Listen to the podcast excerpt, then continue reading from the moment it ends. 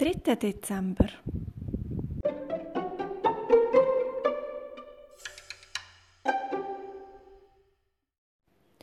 Fröhlich stapft der kleine Igel durch den Schnee zum Haus der Maus. Vor der Tür spielen die beiden Müslikinder im Schnee. Hallo Igel, piepsen sie. Schau mal, was wir gerade gebaut haben. So eine grosse Schneemaus, sagt der kleine Igel bewundernd. Und ich habe auch etwas für euch gemacht.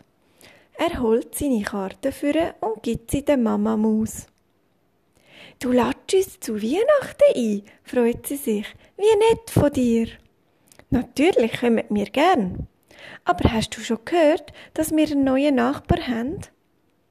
Nein, wer ist es denn? fragt der kleine Igel.